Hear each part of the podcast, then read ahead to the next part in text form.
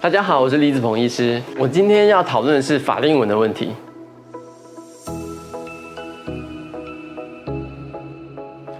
法令纹目前有两种处理方式，第一个当然就是最简单的打玻尿酸，因为法令纹它本身是个韧带以及组织下垂引起的一个凹高低不平的一个纹路，所以我们在治疗的话，我们在打玻玻尿酸的话，就可以打在比较凹的地方，哦，让它高低差没有那么明显。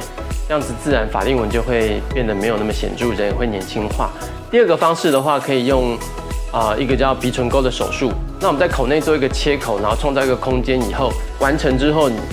中脸比较突出，然后也让法令纹相对的看起来就比较没有那么明显，来达到年轻化的效果。啊，鼻唇沟的手术伤口是在嘴唇的内侧啦，就是大概在牙龈上牙龈的上方的地方，哦，所以基本上是隐形是看不见的。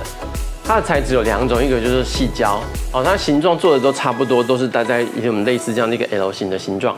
那另外一个材质就是用 GoTex，细胶的话会比较便宜，那 GoTex 会比较贵。但在手术的方面，他们执行起来是差不多，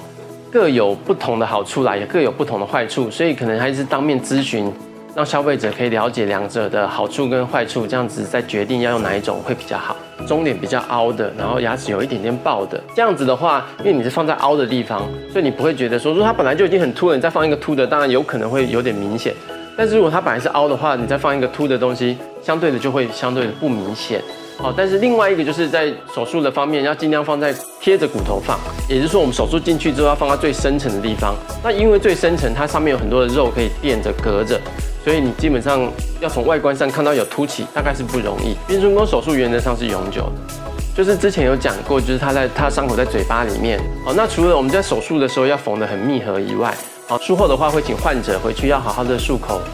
刷牙，好，吃完东西就要刷牙。好，那这样子的话，一般来讲感染几率也是蛮低的。